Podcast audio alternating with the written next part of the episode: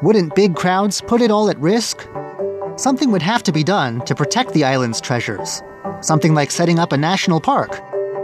That's exactly what happened in 1995 when Jinmen National Park was established. What exactly are all these treasures that the park's there to protect? Join us again next time when Mr. Chun comes back to give us the grand tour. I'm Curious John, and I'll see you again next week.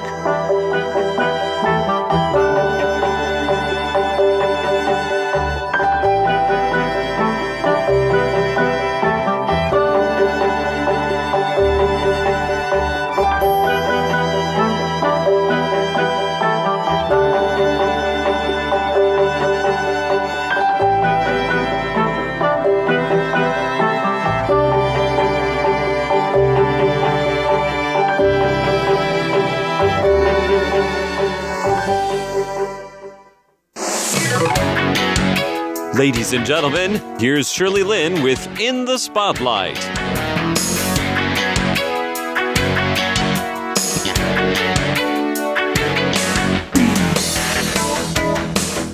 Welcome to In the Spotlight. I'm Shirley Lin.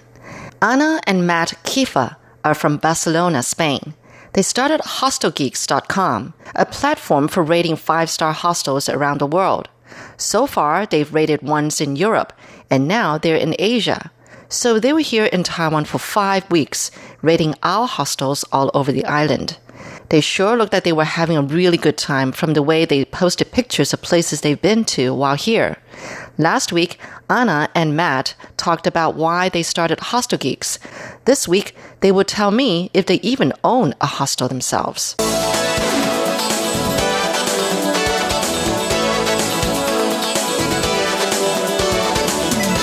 So, do you both run a hostel at all No, yourself? No. we don't run. Would a you think that would be too much work to run?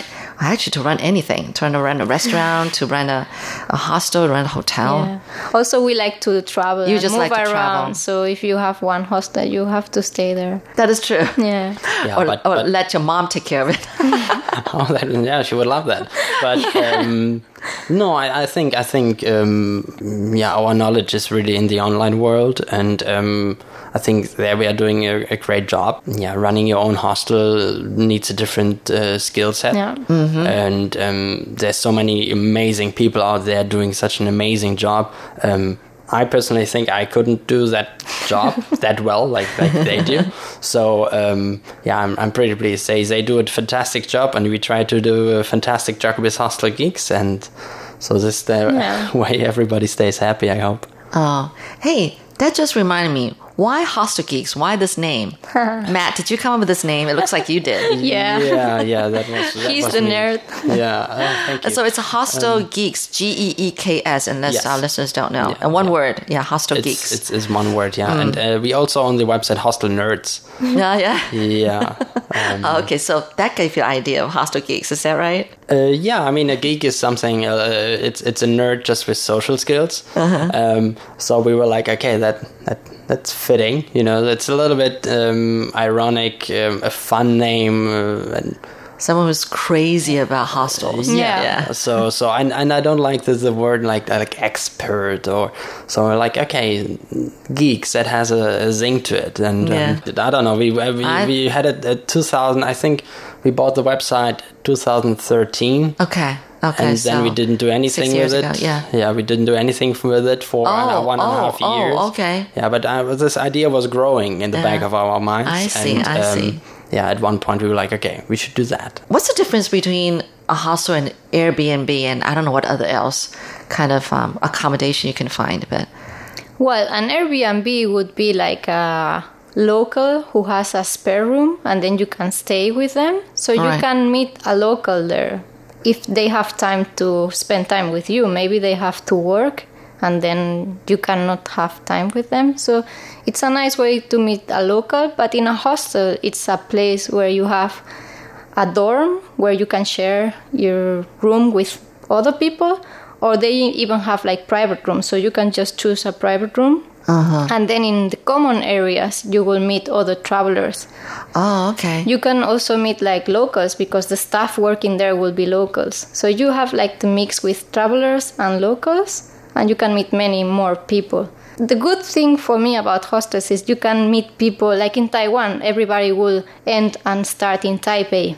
Uh-huh. So now we met people who are starting the journey, so maybe we will meet around the island.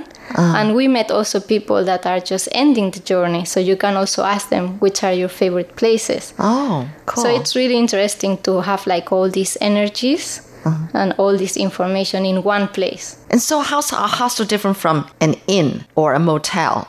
I think in a motel you are not going to spend time with other people. Yeah. You are just going to You your room to sleep. right. You just want a cheap place to sleep. Yeah. But in a hostel, many people choose hostels to socialize, not even because they are cheap. A lot of times, hostels are not even the cheapest option in the city. Um, in, uh, especially in Southeast Asia and in, in Vietnam, you you have bed in a dorm can be like twelve euros, and um, you could get a private room for two people in a homestay for twelve euros. Oh. So it's it's twice ex- as expensive if you had travel with two people. But the advantage is that you meet people. I think this is the reason why why hostels exist because you Oh, I meet people. get it. This this this morning, just we were having breakfast with a guy from China and with a guy from South Africa, and Yeah. um, yeah, they're here with the, with the university and stuff. So it's interesting. What's the most the most number of people you can fit into a hostel room? Maybe six. mm, Depending uh, on the hostel, yeah. Because they There only just give you a bed, right? And like sometimes it's a bunk bed, right? Top Oh, and very bottom. often it's a bunk Yeah. bed. Well, oftentimes it's bunk bed. Yeah. Oh, oh, okay. But I've it's never- depending on the hostel. Like we were in Singapore, it was 20 bed, I think, but double beds. So twenty beds in one big room. yeah. Yeah. But it was so big that you could not listen to anyone. Like it was really, really calm. Oh. It was one of the quietest rooms I've never been. Like I was really surprised. But then there's no like partition. You know, no. Well, you have like sometimes the curtains on you your do? bed. Oh, so oh, you do? That Oh, okay. gives your privacy. See, I've never stayed at a hostel. yeah. Yeah, but, Oh, but okay. actually, yeah, you have uh, you have a lot of dorm dorms uh, that they are now uh, modern. You know, then you have a curtain, a privacy curtain, which is very helpful. Um, Mm. You have your own little light. Um, you have your own little um, outlet uh, to charge your phone. Um, those are the modern hostels. So um, if you're ever planning to stay in a hostel, you should really look for these kind of things. Um, be- Mm, sure. because it's it's it's more comfortable. And it's Yeah. a necessity now Yeah. nowadays. You know, charger yeah. and that kind of stuff. Oh yeah, no, definitely. Have you ever stayed at like one of those capsule? You know, it's Yeah. just you kind of climb in and come into a bed. You know, and and it's like a capsule. Yeah. Have you ever stayed in one like that? I'm just curious. Yeah, absolutely. You have? Yeah, yeah, Yeah. yeah. There's, Yeah? there's there's amazing hostels with with these type of capsule beds. Um, in Skopje, Macedonia, there's one uh, called Nordic Hostel. Fantastic. I mean, you have a lot of privacy actually. Mm. Yeah, staying a lot more than hostels. And um, yeah, but but there's hostels with these capsule beds. Oh, as, really? As a dorm. So instead of a bunk bed, they they put these capsule beds. And um, that's. I think I would prefer that. yeah, it's fantastic. It's really fantastic. They they have it in, in so many places in Yeah. Singapore, in Bangkok, in, Yeah, in, in Tokyo. I know they have them now. Yeah, in obviously, Japan, yeah. obviously. I think that is where where it was Here. uh, where it started actually. Where? In, in, In Japan. Japan. I think so. Yeah. Maybe because Japanese people are tinier. They're, shorter. Yeah, limited space maybe because in Tokyo and stuff. Oh yes. um, oh yes. Maybe The that's why. apartments are all very small and narrow. Yes. Yes. That But is true. actually, you have a lot of space in a capsule, more than you think. There, there's this one hostel in, in Reykjavik in Iceland. Um, it's also capsules, Uh-huh. but it, it it's more like a spaceship. you know? You, I mean, it looks But like fit a, one person though. For I think I think even they The have capsule. a spaceship as a I know, spaceship. so there's a capsule for uh, for couples as well. Okay. Um, at least for for a parent and a kid. Um, because it's a very family friendly hostel, Uh-huh. and um, inside, it, it, yeah, you have a lot of buttons. You have you have even a little TV screen with a Netflix, I think, and um, yeah, so it is a mix between a spaceship and a laundry machine. um, very interesting, very interesting. The name is uh, Galaxy Pod Hostel. Very interesting. But you only saw that through on on the internet. You you didn't go there in in, Uh, in person and stayed. Us personally, not. Um, one of our writers, uh, oh, she I was see. there. Yeah. Oh, I see. You're listening to In the Spotlight with Shirley Lin. Tell me which is the best hostel you've stayed in. so far? So far. So many. So really? many. Yeah. Really? I mean, name um, one. And what was good about it? I can I can name, uh, for instance, um, Ecomama Hostel Uh-huh. in in Amsterdam. Oh, okay. Um, it's it's actually located behind a cafe, so you have to cross a, a tiny little cute cafe, and uh, you go in, and it's really spacious. There's, there's a um, reception desk that's made of old books. Uh, you go in on the left side, you have a. Is it owned by the cafe or? Um, Oh, you don't- actually, I don't. you don't know? I, Okay, I, okay. think, I think Okay. I think it's a union. Yeah, I think Oh, okay. I think they are they they belong to the same yeah. owner. I'm, I'm, not, sure. if their cafe it's a different owner. I don't know. Well, Well, we don't anyway, know, yeah. anyway, okay, yeah. And uh, it was a former travel agency, actually. This is where the hostel now is located. Oh, I see. And um, you have even a swing in, In- in the kitchen. In the hu- it's a massive common area. Oh. It's a huge community table, which is perfect for, for hostels to, to socialize because Yes. a lot of places they have those individual uh, tiny tables, which is and I mean it's weird when you're sitting on a tiny table and somebody sits in front of you and suddenly, so where are you from? um, but if I'm sitting next to a guy on a community table, it's Yeah. it's normal. I mean, I have to sit there. I have to sit somewhere, and then then you start talking. So, Uh-huh. and and then they have even a tippy tent. Oh, okay. They even have a tippy tent in that area. area, okay. And um, so it's a really, really unique place. They also have an, a fridge with, with drinks, and um, it's uh, based on uh, honesty. So you just take a drink and you pay on in the honesty box. Oh, okay, Um, okay. So that is also that already gives you a really warm feeling because uh, you you don't have the feeling that somebody is controlling you. Mm. And uh, surprisingly, I asked uh, if it's working properly, and she was like, "Yeah, Uh-huh. Perfect. People seem to appreciate it. And they run their own red light district tours. So they have their own tour guide. Uh, red light district is very famous in, in Amsterdam, obviously. yes. So they have a, a local guide who was born and raised in Amsterdam, around that area. And uh, with that hostel, they run their own tour, which is fantastic. It's, it gives you so much insight of what's going on actually in in Amsterdam in that red, red light district. So yeah, that that is definitely a, a hostel that is super super cool. Oh, okay. They do also like a lot of activities, like they have cinema day or free walking tour that you can join. So it's really convenient for solo travelers, so you can make friends easily. Yeah, yeah. So it seems to me that when you go check out a hostel, you care more about what's offered in the community area, the, the community the shared area. That's the thing you care, not exactly where you're going to sleep that night. Um, sleeping is the most sounds- boring part, right? It is. I mean, Oh, so you check out the bed, whether it's soft enough or hard enough or whatever, whether the, the sheets are clean and all that. Yeah, what are the first things you look for when you go check out a hostel? What are the things that you you would definitely look for? of you know? course, cleanliness is uh, one thing. Okay, that's of the first one. Yeah, yeah, uh, yeah I same mean, the, the the very first thing you get or meet is the staff. the staff. So if, if you go in a hostel and the staff just doesn't pay attention to you and doesn't care, it already gives you a bad feeling. Yes. Because it means like nobody cares and you're not really welcome. You're bothering me.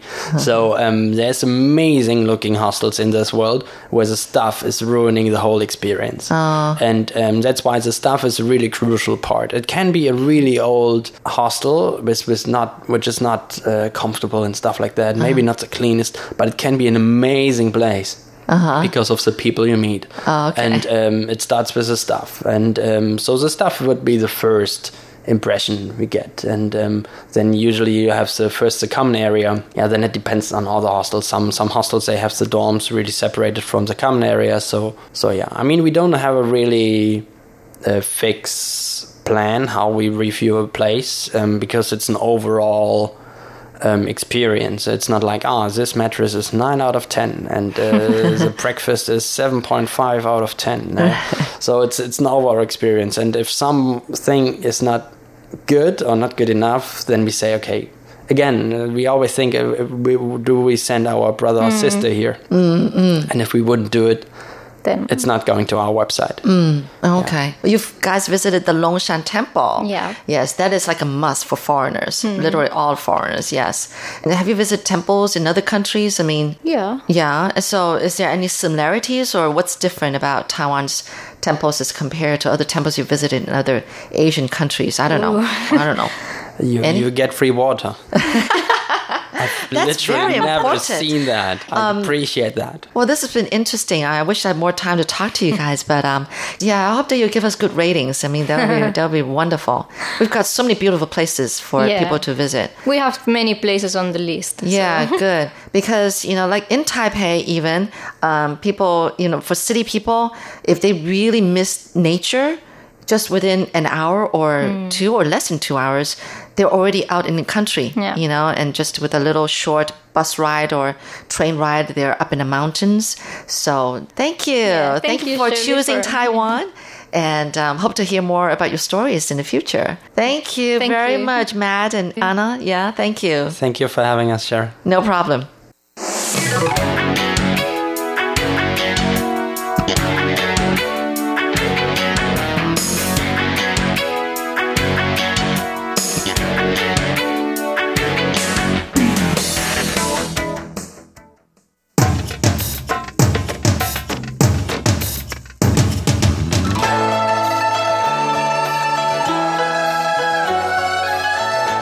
Classic Shorts Stories from Chinese history and literature.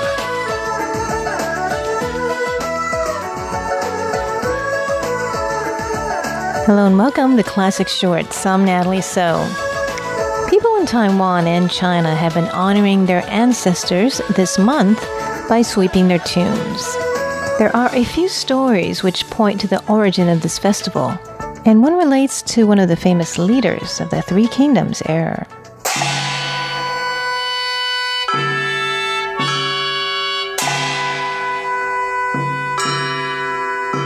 It was the end of the Qin dynasty, and Liu Bang fought many battles with Xiang Yu for the control of China, and he eventually won. Liu's victory has been affiliated with the Western Han Dynasty. History has it that after he finally won, he returned to his hometown. He was, of course, full of pride about his victory and wanted to share the great news with his family and fellow townspeople. The village people were amazed and thrilled that the man from their hometown, Liu Bang, won control of China. Our very own Liu Bang is victorious over all of China. That's such an honor for our hometown. And what an honor it is for his family. But by then, Liu Bang's parents had already passed away. I wish my parents were here to see this honor I brought to them and our ancestors. I must find my parents' grave to tell them. I must honor them at their grave. But when he went to his parents' gravesite, he found it full of weeds, and many tombstones at the cemetery were even broken.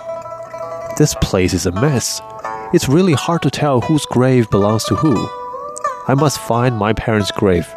I must tell them of this great honor I brought to our family. But all of the graves were covered with weeds and grass. Many of the tombstones were unrecognizable. Liu Bang looked all day long but couldn't find his parents' graves. This is crazy. I can't find my parents' grave in this field of weeds. Why are our ancestors' graves broken and unkept? He was so upset he cried out to the heavens. May the heavens have mercy on me and my family and show me where my parents lie. I'm going to throw up these papers into the air, and please, wherever the wind blows, may take these papers to my parents' graves. Then Liu Bang threw up the papers.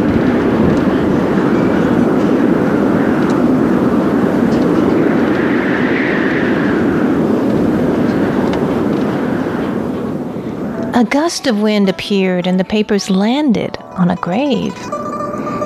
Even though the wind continued, the papers wouldn't move. It was an amazing sight. Liu Bang had a feeling that it was an answer to his prayers. He rushed to see where his paper lay, and lo and behold, it was his parents' grave. My beloved mother and father, I've found you. I've won victory over China. I've brought you honor, and I will never let your grave be unkept again. He pulled out the weeds and swept his parents' tomb, and he became an example for the people. People followed in his footsteps and began to take care of their ancestors' graves and honor them there. In fact, it became so popular to honor one's ancestors by sweeping their graves that centuries later, in AD 732, Emperor Xuanzong of the Tang Dynasty designated just one day for people to honor their ancestors in this way. Otherwise, many wealthy families would have extravagant ceremonies honoring their ancestors all year long. It really affected the productivity of the nation. Emperor Xuanzong then made Tomb Sweeping Day, the day after the Cold Food Festival, or Han Jie, as a day that people could go to their ancestors' tombs to sweep their graves and honor them. This day is now a national holiday in Taiwan and China. Families gather on this day and often visit their ancestors' cemetery and offer food and burn incense and paper money for them. Many believe the food and money will be useful for them in the afterlife. These days, people even burn paper mansions, sports cars, and mobile phones and offer them to their deceased ancestors as gifts. Taiwan's government is trying to make the practice more environmental by encouraging people to burn digital money and goods online. The time also marks the beginning of spring, and families often use the time to gather to go outdoors as well and enjoy the spring blossoms. Many beautiful flowers are blossoming this time of year, so it's a great time for a walk outdoors. And that's why the festival is also sometimes called the Ta Qing Festival, which means to take a walk outdoors. So, this is the time of year when people in Taiwan and China gather and honor their ancestors at their tombs. Thanks for tuning in to Classic Shorts. I'm Natalie So.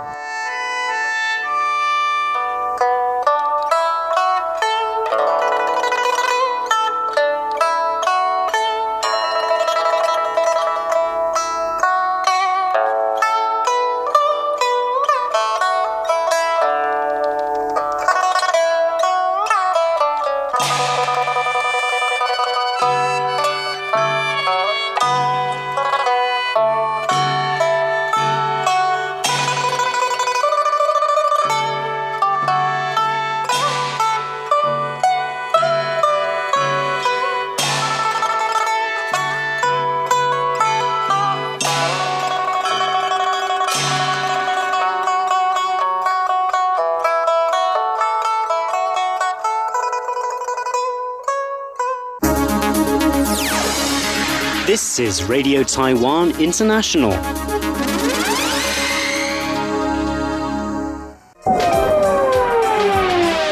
Welcome to the RTI Time Machine. Today's time traveler is John Van Trieste, and the destination the 1930s and 40s.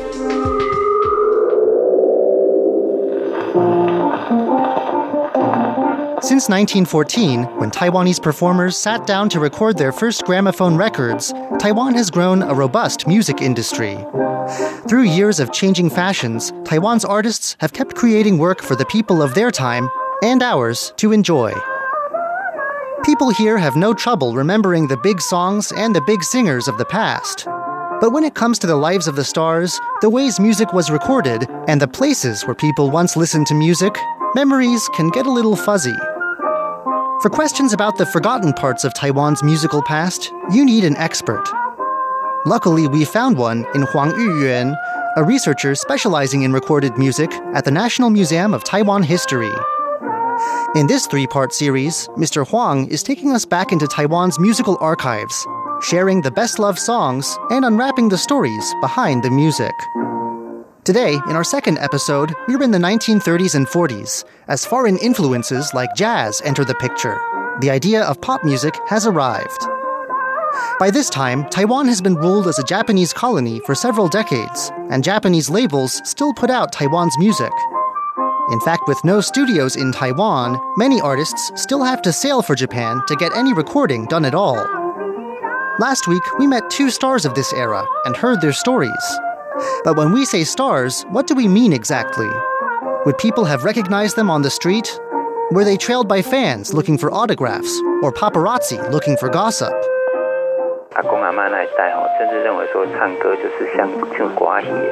No, Mr. Huang says.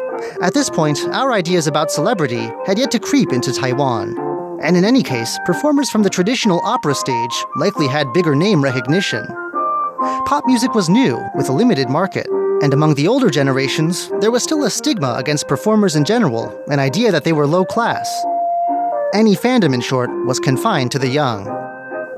But while the world of singers may not have been a glitzy one, it could be a comfortable one.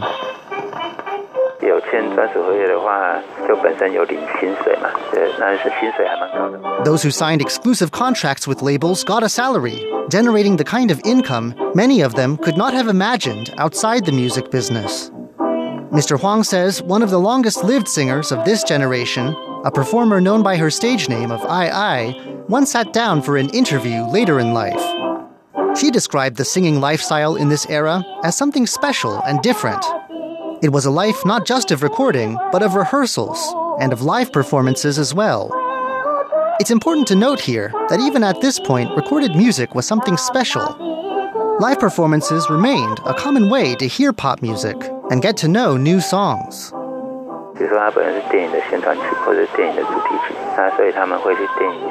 Though concerts as such were not very common and often expensive to get into, people could also hear live performances on the radio and at stages put up at movie theaters. The movies were a big driver of pop music in this era, both recorded and live. Live renditions were important well into the 1930s, because until this point, all film in Taiwan was silent film. Even later on, only the big urban theaters had the ability to put in sound. This meant a narrator of sorts was needed to explain the action on screen, and musicians would be on hand too to add in a soundtrack, sometimes with a pop music feel.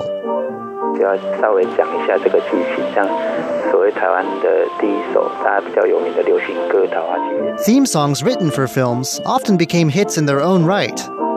These weren't movie theme songs as we know them. They might not even appear in the film itself at all. They were instead more like the songs that introduce old sitcoms, songs that set up the premise and introduce the plot, but cut off after building to a point of tension. If you wanted to find out what happened next, you'd have to go see the movie. This 1932 song was written to go with a film called The Peach Girl, an import from the Shanghai film scene. Mr. Huang says it's often regarded as the first ever Taiwanese pop hit.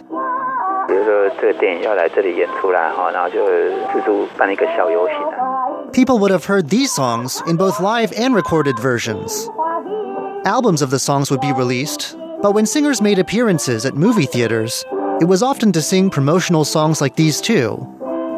In the run up to a film's release, you could even hear these songs on the streets, played live in promotional parades meant to drum up interest. Mr. Huang says that during this period, recorded music remained beyond the means of many.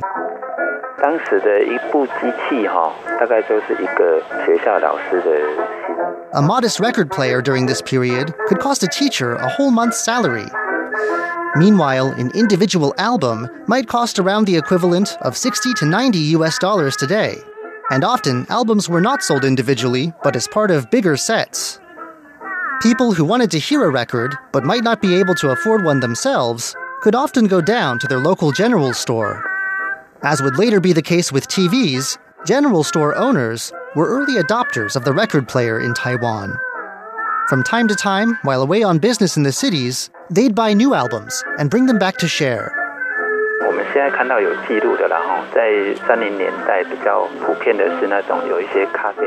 Other places where records might be played included cafes, a new kind of space in Taiwan. Mr. Huang says young people like to gather in these places, places where alcohol was served as well as coffee, and jazz and other popular music would be played. In the cafes, people might occasionally dance. Meanwhile, more traditional music would sometimes be played at restaurants and tea houses. By now, we've heard a selection of songs from this era. But what about the really big hits, the songs people still know today?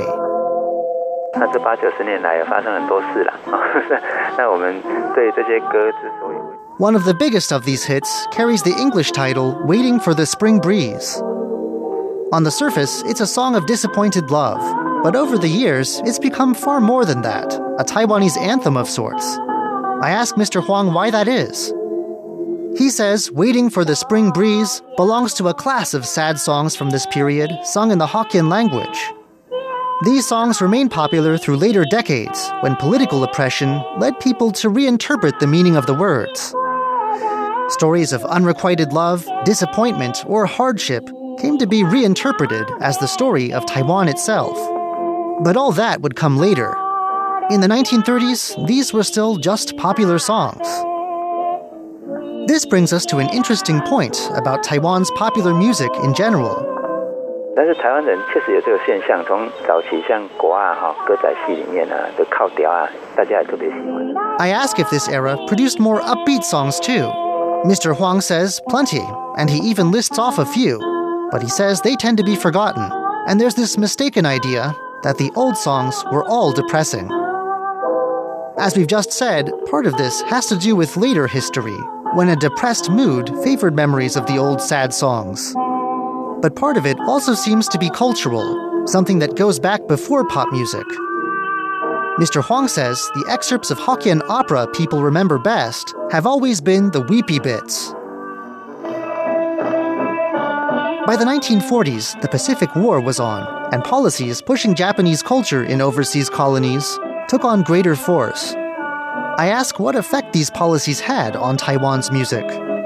那以前我们都说皇民化运动哈是打压台语的东西嘛哈，确实没错了哈。但是呢， Mr. Huang says that's an interesting question, because the answer is a bit paradoxical. There were restrictions on the Hokkien language, he says, but old songs just got new Japanese lyrics. Part of the drive to instill devotion among colonial subjects involved holding musical events and spreading music education. the cultural assimilation campaign co opted local songs like Waiting for the Spring Breeze, giving them new Japanese lyrics that could have a militaristic tone.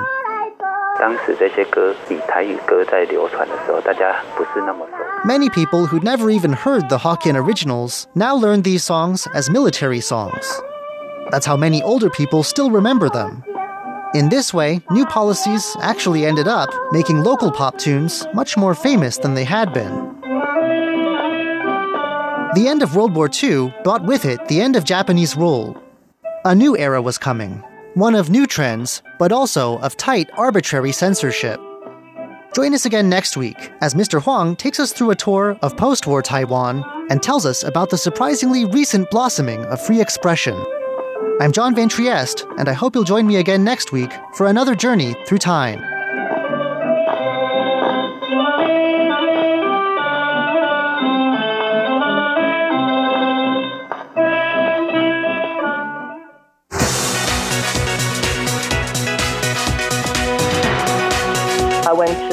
To recycle factories, secondhand shops, charity shops to do my research. And I realized a lot of recycled garments are made of um, cotton. And the second largest will be denim. So that inspired me that, okay, I can make this to upcycle this to brand new items and collections. Hello and welcome to this week's On the Line brought to you by Radio Taiwan International. I'm Carlson Wang. Miss Kwan Pai Chan or Kwan Chen is the founder of Storywear, a zero waste fashion brand that produces ready to wear products made from recycled denim jeans and fabric. Kwan Pai Chen has a glass showroom at Huashan Creative Park in Taipei featuring a 300 centimeter tall denim tree made from 75 pairs of donated jeans.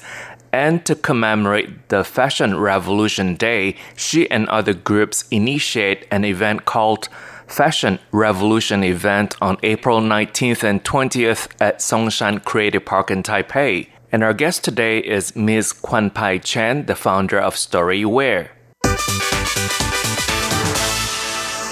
Kwan, could you tell us the reasons behind the founding of Story Storywear? Uh, it's a it's a long story, but long story short, uh, I've been growing up in this uh, local retail fashion brand. It's a family business, and I've been in this business for my whole life, and I didn't really notice anything wrong until I went to uh, London, took my master degree in sustainable fashion. I realized that uh, the fashion industry is really a big impact in the globe. So that's how I start my uh, idea about promoting sustainable fashion.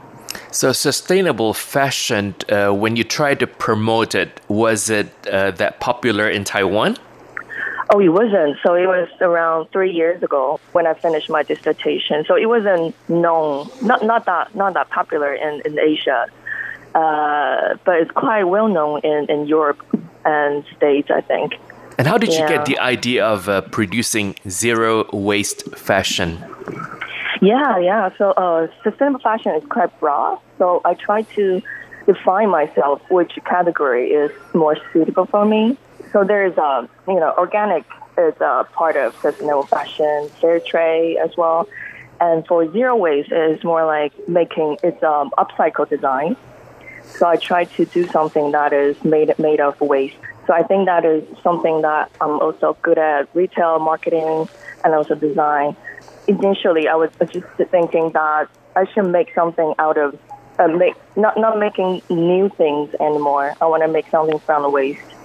So, your Yeah. zero waste uh, fashion idea is to produce products from recycled denim Yes. jeans. Why? Yeah, well, it's because my direction is firm that I want to make made it some made up something from the waste. So I went to uh, recycle factories, secondhand shop, charity shop to do my research, and I realized a lot of recycled garments are from made of um, cotton, but cotton is quite hard to maintain, and the second largest will be denim and denim is quite hard to sell in the second second shop or charity shop. So they have a lot on stock. So that inspired me that okay, I can make this to upcycle this to brand new uh, items and collections. Mhm. And uh, one thing that's quite inspiring is that the products are made by Taiwanese tailors with a focus on women in need and disadvantaged groups. Why? Yes. Oh well, to be frank, at the beginning, uh, no factory wanna you know wanna make make the clothing for us because it's too complicated. All the all the denims we collect, we have to uh, classify it first. Of course, wash it first and classify it, and then uh, assemble it. Like every pocket, every buttons, and everything needs to be torn apart and make every details, every little thing we can make it to something else. Like the pocket, make it to uh, a little bag, and then the lower part, leg part, that we can make in, into clothing. So it's quite hard that no, no some small factory they willing to do this, but in the process of forming this production line, we realized that in Taiwan we have a lot of really good skilled tailors. They they are usually uh, in the mid age and they don't really have a job, and there's no company willing to hire them. And but the thing is, they they do have expert uh, techniques in sewing. That's why I get in touch with them and I find out a lot of them that it's at least in Taipei, Taoyuan, already a lot of people like this. That's why I formed the production line now, only focus to uh, to to hire them as our production line. Many out there, I think, including our Taiwanese friends and friends in the international community, might not know that the production of a pair of jeans actually requires 180 gallons of water. Could you talk about this, uh, Kwan? Yeah, because uh, during the research, I just realized, you know, from the uh, cotton growing to dyeing systems, uh, 1,800 gallons water, that's only for growing the cotton for the one pair of denims. And that doesn't include the dyeing system, the wash system. And for the t-shirt, just one t-shirt, you need uh, 715 gallons of water. So which means from the WWF, they uh, they uh, it's um recording to them is um it's worth of three years of human drinking water. So for for the cotton field, usually you need a lot of water to grow the cotton. That, that's the basic uh, growing process for the cotton. You're listening to On the Line brought to you by Radio Taiwan International. I'm Carlson Wong, and today I'm speaking with Miss Kwan Pai Chen, or known as Kwan Chen, the founder of Story Wear, a zero waste fashion brand. So that's why uh, this is what they say the fashion industry is the second most polluting industry in the world after oil. So could you talk about the environmental impact, for example, the chemical toxic released by the cotton industry and you know, especially what happened in 2013 the collapse of Rana Plaza in Dhaka, Bangladesh, the deadliest garment factory accident in the history uh, that mm. killed more than 1,000 people and injured around 2,500 people. Yeah, it's a uh, yeah, it's a it's a it's a really broad topic, but as you can see, the all this uh, all this uh, from very beginning, growing cotton that's a problem already. By using a lot of water and also growing cotton, you need tons of uh, pesticide, and you're already damaging the the farm and and then after that you need a there's a human rights problem that is uh, related to trade fair trade as well. So uh, you need to give in people that the minimum wage, the right wage for them to survive. So, for example, the Rana Plaza problem is in year 2013, and the Rana Plaza that, that building is uh, factory. They made the clothing for Gap, uh, H&M, a lot of um, well-known brands. But the thing is, the condition, the working condition is so bad that it's not even suitable for workers to work there. But you know that that's the problem about about the fast fashion. That since you need to lower costs to make uh, lower price of garments, then that links to the problem like Rana Plaza because you need to, you know, the cost effect effectively and you need lower wage, and that links to that problem. So that that's another part of human rights um, about the, the the fashion industry. And then there's a dyeing system in China. There's a town, well, in China, uh, four pair of jeans that there's one one jeans that made from China so also before they they've been saying that the, the environment about the dyeing denim uh, factory, the environment is so bad that people shouldn't even live there. So that not only affect the the environment, but also the human, the worker who works there, mm. and also there's a carbon emission. You know, so tons tons of problems related yeah. to fashion industry. Mm-hmm. So the world commemorates this incident uh, with an event uh, hashtag who made my clothes. And in taiwan you joined forces and called the event uh, taiwan fashion revolution who made my mm. clothes. Could you discuss this kwan yeah uh, fashion revolution is actually initially uh, from london. And then it's right after Rana Plaza, and the founder is really they they think they they should do something about it. But they are all, you know, all just ordinary people who has their own brands or they just want to do something good. So the, the idea is really simple, is that they wish the customer, whoever who's buying or purchasing anything from the fashion retail, they should just check the uh, the tag, the clothing tag, to see that uh, the where's the fabric from, where's the clothing from, and who made it, and um, what's the uh, fabric is made of. So it seems quite um, simple, but the thing is, they just want, they wish to let people know that transparency is a key in the fashion industry. If every brand is transparent, then allows customers, allows everyone to know that, to see this brand if it is uh, really treating the, the worker well, uh, if the price is reasonable, so given the the people who's making it the right about their life and then the wage and also the fabric is it uh, natural fabric or what kind of fabric is it used that is it a lot of chemical inside it blah blah blah and that kind of thing. So they just want to people know that transparency is uh, really uh, key in, in, this industry. You also have a glass showroom at Huashan Creative Park featuring a 300 centimeter tall denim tree mm. made from 75 pairs of donated jeans.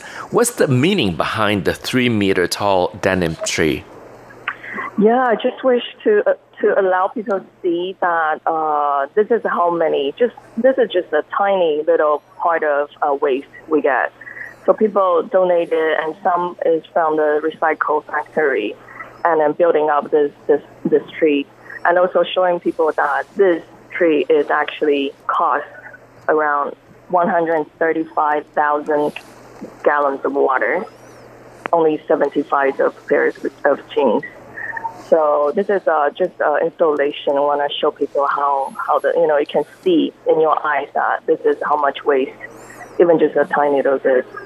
Mm-hmm. Now, how do you see the trend of zero waste fashion in the future? Zero waste. Um, I think people, uh, especially young young people nowadays, they um, a lot of people is like turning to vegan and then love to. It's a really conscious shopping behavior. And I do think it's growing up right now.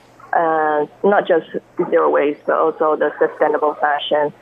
And um, I think it's yeah, it's, it's quite good now. It's uh, people is getting know know the um, the concept quite well. Mm-hmm. Now, in line with the uh, Fashion Revolution Day, what can the public do to use their voice and power to transform fashion industry?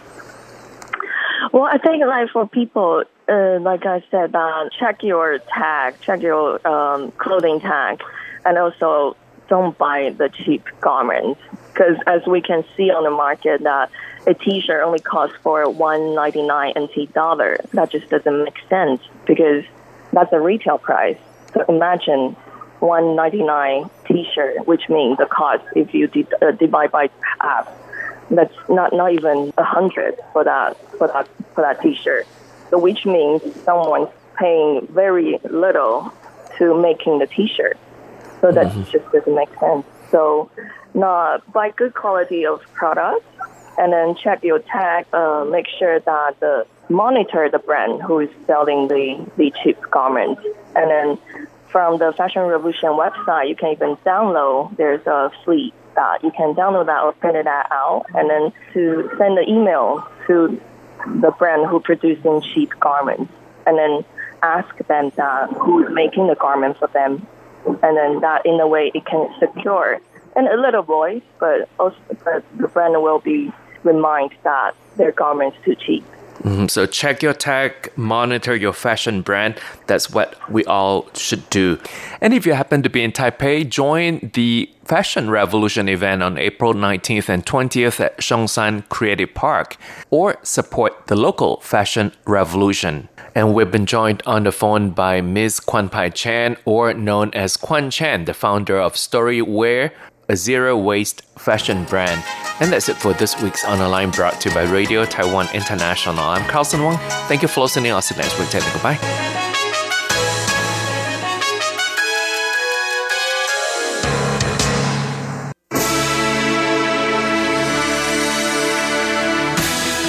Thank you for listening to Radio Taiwan International, broadcasting from Taipei, Taiwan. Check out our website at english.rti.org.tw. Again, that's english.rti.org.tw for the latest news and features from Taiwan.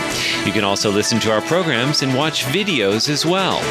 Our 60 minute English language program can also be heard every day at the following times and frequencies in southern China and South Asia from 1600 to 1700 UTC on 6180 kilohertz. Again, that's in southern China and South Asia from 1600 to 1700 UTC on 6180 kilohertz. And in Southeast Asia from 0300 to 0400 UTC on 15320 kilohertz. Again, that's in Southeast Asia from 0300 to 0400 UTC on 15320 kilohertz.